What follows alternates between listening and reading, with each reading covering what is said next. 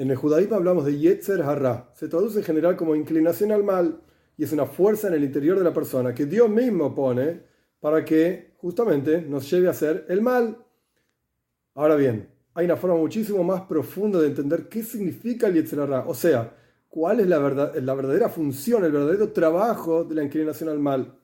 Y esto reside en el concepto de Das. Das significa reconocimiento, conciencia.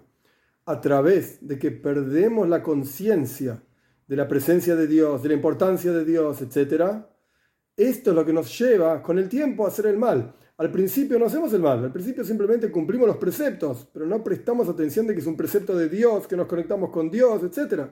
Y esto es lo que, con el pasar del tiempo, nos lleva a hacer directamente el mal. Entonces, ¿cuál es la función del Yetzer, la inclinación al mal?